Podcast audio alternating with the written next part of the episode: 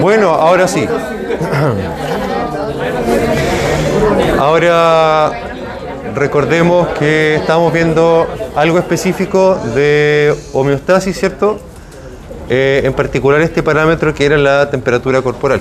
¿Quieren ab- abrir un poco las cortinas quizá? Porque estamos súper oscuros. Súper oscuros. ¿Segura? Las de atrás por último para, para iluminar un poco. Eh, creo que todavía no, pero están las diapos, las diapos sí. Eh, recordar como todo parámetro que habíamos mencionado en el cuerpo, el pH, podía ser el que se le ocurra, la frecuencia respiratoria, la función renal, la frecuencia respiratoria, todas, todas responden a un equilibrio, ¿cierto? Entre lo que se activa, lo que se pierde, lo que se gana, lo que se inhibe, lo que sube, lo que baja, etc. Habíamos quedado en que el gran productor de calor en el cuerpo era el mismo metabolismo, ¿cierto? A partir de eso quemamos, quemamos energía y producimos calor. Y el gran perdedor, entre comillas, de energía era a nivel... No funciona mi efecto visual, ahí sí. A nivel cutáneo, el radiador que tenemos de energía calórica, que es la piel. En la medida que... Ahí está. Eh, debemos considerar el flujo sanguíneo cutáneo como un factor fundamental de mantenimiento o pérdida de la temperatura corporal. Llevándolo a la práctica clínica, una persona con problemas de la piel, alguien que sufrió una quemadura, por ejemplo, una persona que podría termorregular de forma peor, que podría sufrir eh, golpes de calor. Golpe de calor es como una fiebre, ¡pum!, de golpe muy fuerte, como lo señala el nombre, que la verdad las cosas es que hay una temperatura mucho mayor a la fiebre que nos da cuando estamos enfermos. Eh, por problemas de regulación de la temperatura corporal. Mucho más fácil que, por ejemplo, se desmaye eh, por dificultad en el mantenimiento de su temperatura corporal dentro de rangos normales. Eh, típico esquema para pregunta de certamen. Eh, aquí un concepto clave es que entre arteriolas y vénulas hay pequeños esfínteres, muy pequeños esfínteres que se contraen y se dilatan para dejar pasar más o menos sangre. Cuando tenemos frío, vemos que nos ponemos blanquitos, ¿cierto? Pálidos, porque se nos redistribuye la sangre hacia el interior, ¿cierto? Y la forma en que se redistribuye la sangre hacia el interior, a tejidos profundos del cuerpo, es evitando justamente que la sangre en estos plexos venosos, ¿cierto?, sea muy abundante, evitando que pase hacia allá. Entonces, estas anastomosis arteriovenosas que están ahí señaladas están compuestas por, eh, no sé si lo veis ahí, por estos esfínteres de músculo liso que responden a la estimulación, fundamentalmente a la mucha estimulación o a la poca o nula estimulación de uno de los dos sistemas nerviosos autónomos. ¿Que puede ser cuál? El sistema nervioso autónomo estaba compuesto por dos grandes, ¿cierto? El simpático y el parasimpático. El que nos compete por el momento es solo uno de ellos, que es el simpático y el parasimpático, es uno de los dos. ¿Cuál tiene que ver con el estrés? El simpático, muy bien, la respuesta al estrés. Eh, la misma razón por la cual, y esto también es algo que se nos repite constant- eh, continuamente en, en anatomía, en fisiología, el sistema simpático es el que da el tono de los vasos sanguíneos si es que están muy apretados o menos apretados. Pero no hay terminaciones del parasimpático a nivel de las arterias, a nivel de las venas, solo hay del sistema simpático, eh, de modo que si se activa el simpático se aprietan los vasos sanguíneos para disminuir el radio de la arteria y asegurar la presión arterial y poder uno cierto responder al estrés. Y acá lo mismo, si se activa el simpático, se aprietan estos vasos sanguíneos para que no pase tanta sangre por la piel y por ese motivo, cuando hace frío, se activa el simpático. Cuando nos ponemos nerviosos, nos ponemos pálidos, ¿cierto? Cuando fuimos a dar la PSU a lo mejor, salimos y estábamos todos blancos como un papel. ¿Ah? ¿Cómo? Estaba más rojo.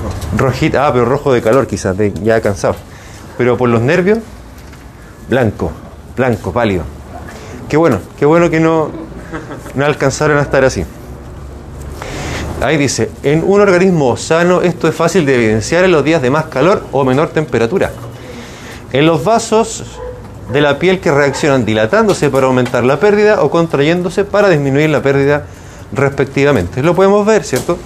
Cuando hace calor, como cuando salimos de la PSU y estábamos chatos, la cabeza ya caliente de tanto pensar y mirar y tratar de calcular y todo, eh, estábamos como enfriando la máquina, enfriando el motor, los vasos dilatados para perder calor. Ahí está la explicación de, lo- de los esfínteres que les comentaba. Ahí dice el flujo sanguíneo en la piel puede fluctuar desde el 0% del gasto cardíaco, vamos a mencionar inmediatamente qué, qué significa eso, hasta el 30% del gasto cardíaco, un tercio de la sangre total que va circulando. ¿A alguien le suena este concepto de gasto cardíaco? Gasto cardíaco. Dice allá arriba. Es eso que está ahí. Gasto cardíaco o cardiac output está en ml por minuto. O sea que es el volumen de sangre, ml, ¿cierto? Que sale del corazón, output, ¿cierto? Del inglés output por minuto. Es el volumen de sangre que es bombeado por el corazón por cada minuto que pasa. Es determinado por la frecuencia cardíaca, heart rate y el volumen sistólico o stroke volume. Entonces, se fijan acá, es eh, frecuencia cardíaca, latidos cardíacos por minuto y volumen sistólico. Volumen sistólico significa cuánta sangre sale por cada latido. Y si multiplicamos uno por el otro, desaparecen los latidos en la fórmula, digamos, y me queda la unidad volumen por minuto. Gasto cardíaco. Eh, vamos a volver a repetirlo en cardio y bueno, tiene mucha importancia eh, para entender. Oh, nadie me dijo que tenía el cierre abierto. Volumen si tenía el cierre abierto el pantalón. ¿Ah? Ya, el gasto cardíaco, sí, esto es- siempre cuesta entenderlo eh, al principio. Gasto cardíaco se llama al parámetro que está allá arriba, cardiac output. ¿Cuánta sangre saca el corazón? Se mide en volumen de sangre por minuto. Y está determinado, es decir, se calcula con la frecuencia cardíaca y el volumen sistólico, que es cuánta sangre eyecta el corazón por cada latido del corazón.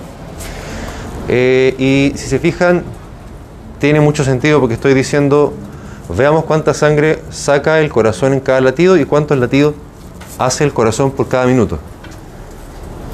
¿Se dan cuenta? Frecuencia cardíaca. ¿Cuántas veces late el corazón por minuto?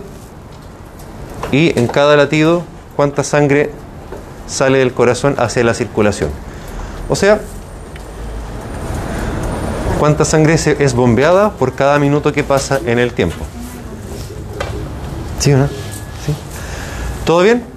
Porque además de ser típica pregunta de prueba, el gasto cardíaco es fundamental para entender eh, incluso qué tan sanos estamos, que también respondemos al ejercicio, por ejemplo, eh, qué pronóstico de vida tiene una persona, etcétera. Entonces, como fisiológicamente para la clínica, para nosotros, es una es como importante, digamos, además de ser súper preguntable en todas las pruebas.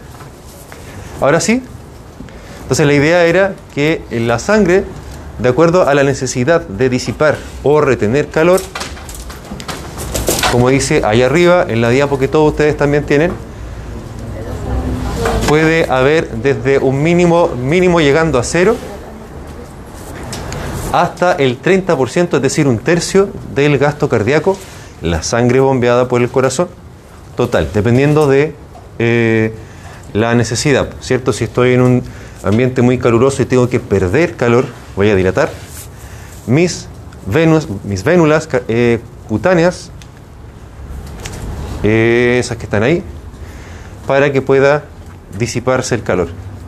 Si necesito retener porque hace mucho frío o porque, eh, ¿qué podría ser? Porque me fui a, me fui a Lollapalooza, ¿cómo lo pasaron? Sí, qué bueno.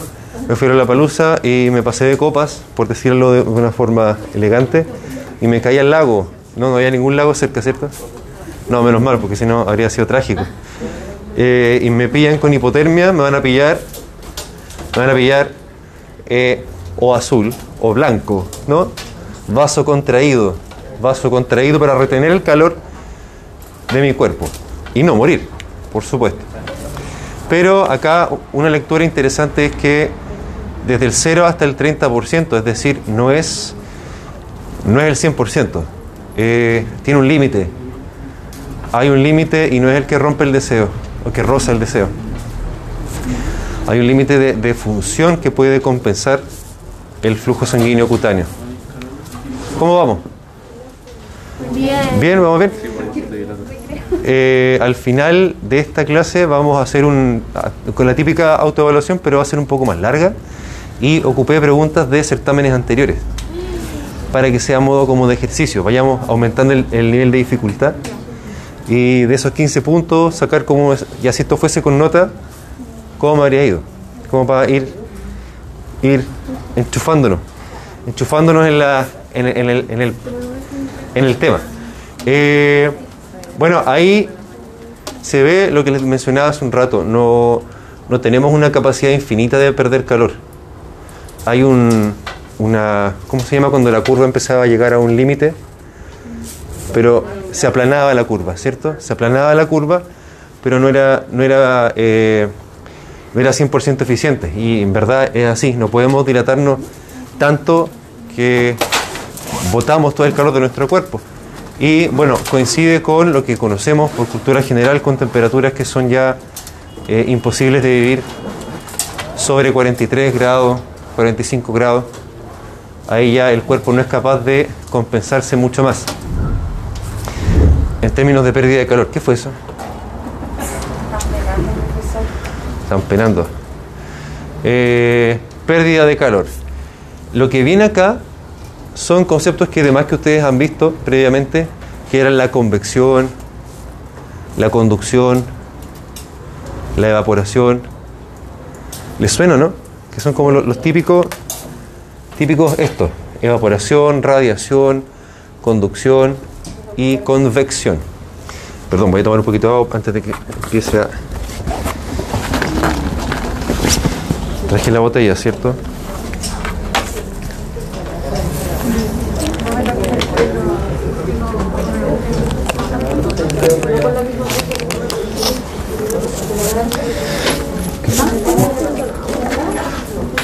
¿Podría alguien definir estos? Son pérdidas de calor. Son pérdidas de calor, muy bien. Eh, pero, ¿qué más? ¿Alguna diferencia? ¿En qué consiste cada una? ¿No? Si no, están ahí. O sea, como de distintas formas en las que se transmite. Exacto, distintas formas, me- mecanismos desde la termodinámica, eh, a través de los cuales perdemos calor, nuestro cuerpo pierde calor, eh, que, que, por supuesto que responde a las características de la naturaleza propia de nuestro mundo, de la materia, ¿no? de cómo se transmite la energía eh, de, un- de una materia a otra y eh, radiación es el calor que se pierde solo por el hecho de estar vivo, digamos, por así decirlo. La mayor parte del calor la perdemos como radiación. Ondas de calor, 60%, así como la tasa metabólica basal, ¿se acuerdan?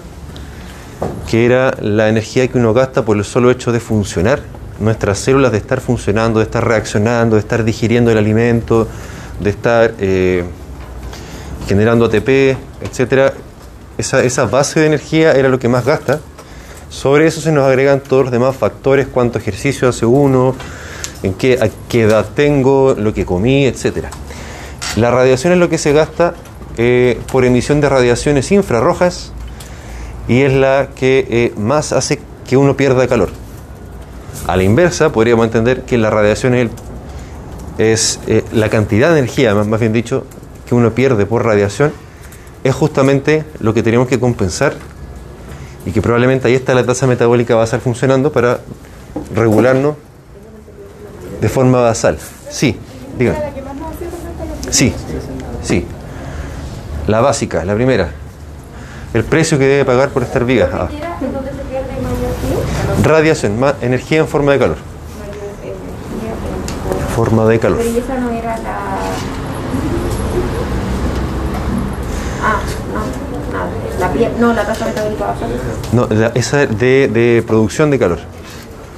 De producción de calor. La tasa metabólica basal es la velocidad eh, básica que nuestro, nuestro cuerpo tiene de producir calor. Ah, ya. Y esta vendría siendo la forma en que nuestro cuerpo pierde calor de forma más abundante y natural. Conducción. Diga. ¿La base metabólica basal? Base. La tasa, tasa metabólica ¿Cuál es? A ver si puedo. Ya. Mayor producción de calor. Sí, en reposo. Lo vimos en la diapo. Está en esta, ¿se acuerda? Yo le había puesto ahí que está muy chiquitito, no alcancé a, eh, a agrandarlo. Es la energía que se gasta por los procesos biológicos basales, fundamentales que todos tenemos. Eh, nos, nos ponen sentados en una silla o acostados en una camilla y nos mide la temperatura corporal, no estamos haciendo nada, solamente estamos respirando. La energía que gastamos ahí es la tasa metabólica basal.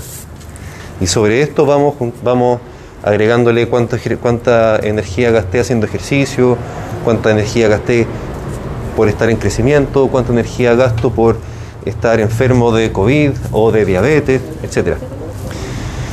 Pero todas nuestras reacciones químicas, desde la mitocondria hacia afuera, eh, van, eh, digamos, van siendo, eh, van integrándose en términos de producción de energía en la tasa metabólica basal. A partir de esto, los nutricionistas dicen, bueno, la- esta persona debe consumir tantas calorías, eh, digamos, por su tasa metabólica basal, a eso hay que agregarle tanto porque hace deporte o no hace deporte, o hay que quitarle porque tiene que bajar de peso, etcétera, etcétera. Es la, la energía básica que nuestro cuerpo está gastando.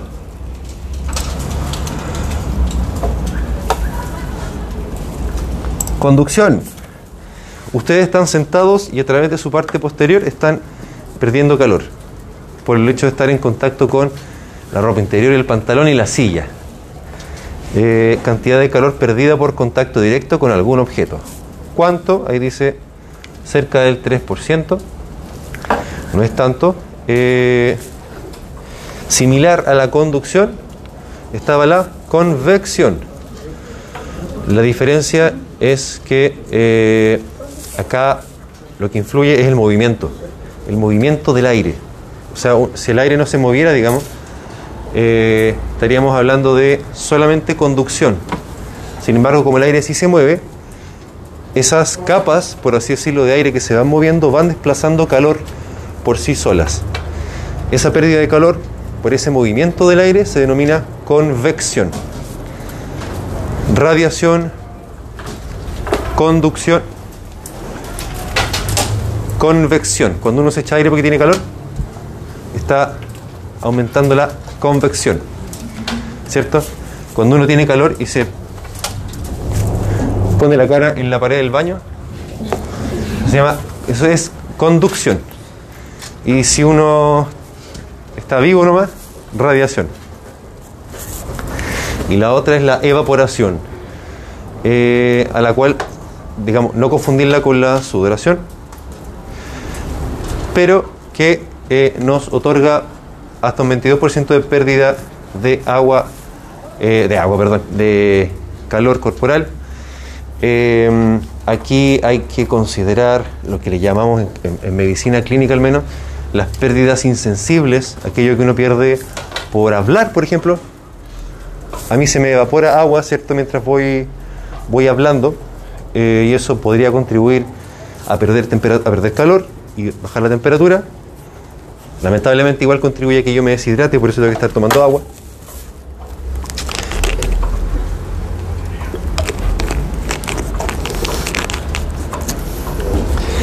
A lo que se le suma la sudoración. ¿Pero es parte de la? No, son cosas distintas, porque acá, acá participa directamente la glándula sudorípara. En la otra no, en la otra solo es agua que vamos perdiendo. Pero la sudoración es un mecanismo donde actúa activamente la glándula sudorípara. Pero por ejemplo el otro podría ser que cuando uno habla así, Claro, se pierde agua, pero no estoy sudando por la boca. ya, ya. Eh, y claro, si uno está, eh, aunque no esté trans, la palabra es transpirar, no transpirar, ¿cierto? Tras de atravesar, de atravesar, no de transformar, atravesar. El agua atraviesa, eso, a eso se refiere. Eh, si yo me pongo en un lugar donde hace calor, empiezo a perder agua, se me evapora el agua. Pero ahí no estoy produciendo sudor necesariamente, eh, porque para eso participa la glándula sudorípara, que es aquella que está ahí. Que hay que señalar lo siguiente. Uno, que tiene una porción ductal, esta que está acá arriba, ducto de conducto, ¿cierto? Un túnel, un tubito. Y una porción glandular, que es la que está acá abajo. Y bien podemos ver que está inervada por un nervio simpático. Muy bien.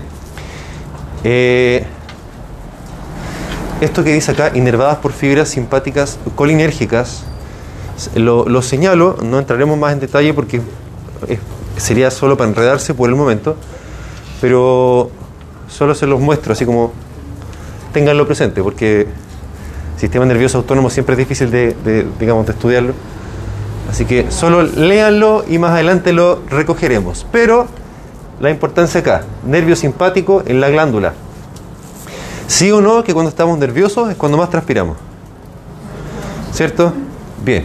Entonces podemos relacionarlo perfectamente con la idea de que hay un nervio simpático inervando a la glándula sudorípara, particularmente la porción glandular. Eh, ¿Qué es lo relevante acá? Esta glándula fabrica o secreta, más bien dicho, una secreción primaria que es muy similar al plasma, pero sin proteínas. Muy similar al plasma, pero sin proteínas. Por lo tanto, ¿qué tiene? Proteínas no tiene, pero ¿qué tiene? Líquido. ¿Qué, tipo de líquido? Eh, ya, pero ¿qué, qué contiene? ¿Qué contiene? Sales como cuál? Sodio, muy bien. ¿Qué más? A- agua. Agua. Iones, como cuáles? Dijeron sodio, potasio, también podría ser. Perfecto, muy bien. En la medida que va subiendo esta secreción primaria, que es como un sudor más espeso, llam- llamémoslo así, en la medida que va subiendo, similar a lo que pasaba con el riñón, el túbulo, los túbulos se acuerdan de la nefrona, el glomérulo, el túbulo contorneado distal. ¿Se acuerdan de eso? Algunos lo vieron en enseñanza media, yo lo sé. La nefrona del riñón, ¿se acuerdan que tenía un glomérulo? Hay unos conductos, un túbulo. Bien, todas esas cosas, la filtración, la reabsorción, más o menos parecido a lo que sucede acá. Se reabsorbe gran parte de lo que pasó por la secreción primaria, sobre todo lo que más nos interesa que es sodio y con aquello el cloro, por la importancia que tiene el sodio para la osmolaridad y para las funciones de la célula, ¿cierto? Eh, ahí está la misma explicación que di recién, pero paso a paso. Producción de una cosa, paso de la secreción primaria por el ducto, reabsorción de eh, sodio y otros iones, y eh, la activación por el sistema simpático y la salida del, de la su- del sudor por el poro de la glándula sudorípara. Eh, el sodio es importante para el cuerpo, ¿cierto? Por lo tanto, ¿tiene sentido que se pierda sodio? No tendría sentido. O sea, igual se pierde, se pierde un poco. ¿Ah? El sudor es salado, justamente, sí. Sí, es cierto. Eh, pero, pero pensémoslo, miren, pensémoslo de esta forma. El sodio es tan importante.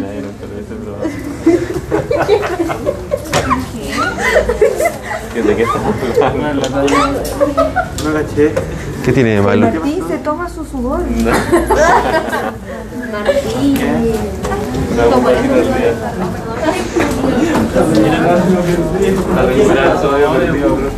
Bueno, re- recupera el sodio perdido, exacto.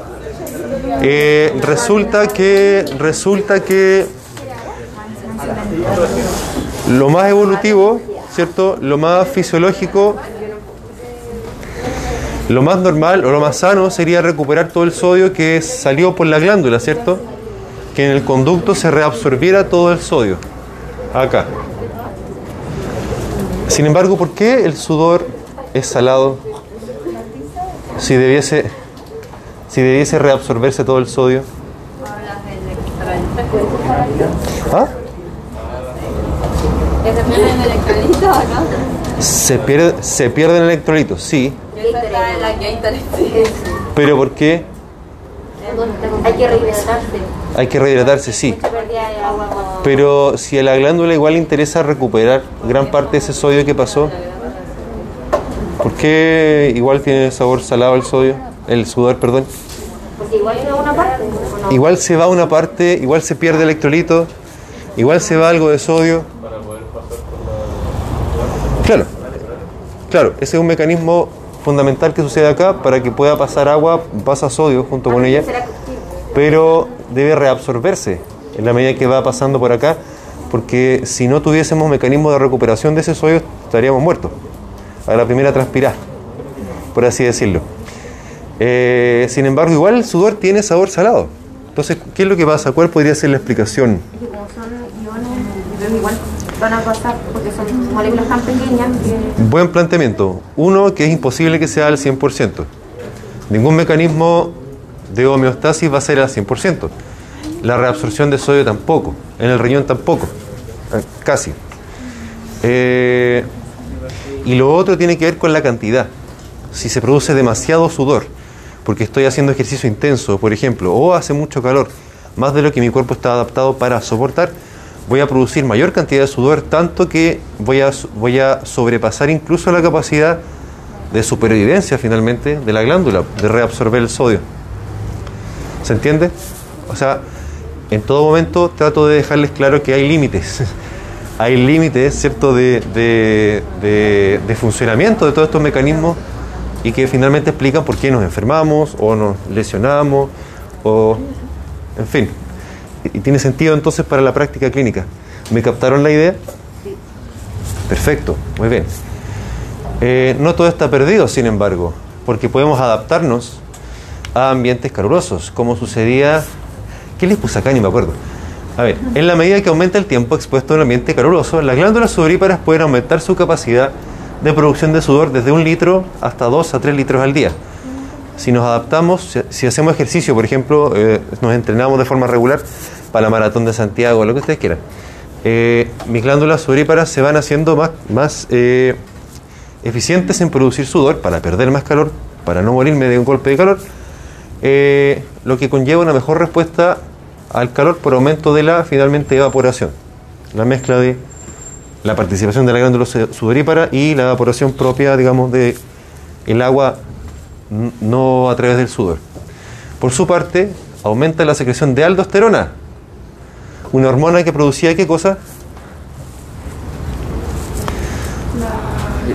En, en los riñones estaba la ADH y la aldosterona, ¿cierto?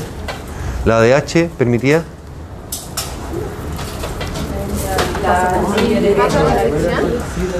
que disminuía la, la diuresis, Ah. ¿cierto? Aumenta la reabsorción de agua, antidiurética, justamente. Y la aldosterona, lo contrario. En términos eh, osmóticos, lo contrario. En vez de reabsorber más agua, la aldosterona hacía que reabsorbiera más sodio. Era, se complementaban. La antidiurética hace que yo reabsorba más, más, reabsorba más agua, retenga más agua a nivel renal para bajar el nivel de pipí que se produce para perder menos agua. Y la aldosterona es complementaria en ese sentido a la DH porque hace que retenga yo más sodio. Entonces, ambas hormonas juegan. Sí, ADH o vasopresina. Y la aldosterona complementa entonces la, retención de agua que hace la ADH, la complementa haciendo que se retenga más sodio. Porque tampoco sería fisiológico si yo retuviese pura agua, ¿cierto? O puro sodio. ¿La aldosterona trabaja a nivel renal ya en la glándula? Eh, no, a nivel, a nivel renal fundamentalmente. Eh, aquí también les puse la glándula. Sí, qué bueno que lo dijo. Eh, finalmente, finalmente, ¿cierto? A largo plazo lo que se obtiene es, sí, produzco más sudor, con lo cual podría perder más sodio. Sin embargo, también me hago más aldosteronémico. Más aldosteronémico. Produzco más aldosterona para no perder tanto sodio. Esa es una adaptación a largo plazo. ¿Cuál? La adaptación a largo plazo. Que a largo plazo, claro, mis glándulas producen más sudor, más eficientes en perder calor. Pero como al producir mucho sudor, igual pierdo un poco de sodio, que no me gustaría perder, igual sucede que empiezo a secretar más aldosterona en paralelo, como otra adaptación a largo plazo. Y esa ayuda a que yo retenga más sodio, fundamentalmente a nivel renal, pero también actúa a nivel de la glándula sudorípara. Entonces ahí se compensa y la supervivencia es asegurada a largo plazo. Por eso uno, si se va a, a vivir a Pakistán, eh, al principio lo paso súper mal, pésimo, pero después mi cuerpo se va adaptando. O si me voy al norte de Chile, o la gente que es de Punta Arena, que se viene para Conce, o más para más el norte, se van adaptando, se van adaptando. Eh, ¿Quieren parar un poco, no? Sí. Lo presentí, dígame. Me acuerdo que, no me acuerdo si el Pato dijo que había un apunte que estaba como incompleto. Está corregido. ¿Sí? ¿Ya lo corrigió? Sí. ¿Cuál era? Era el tercero de fisio. Sí. Quiero ver si quiero imprimir o no. pasar por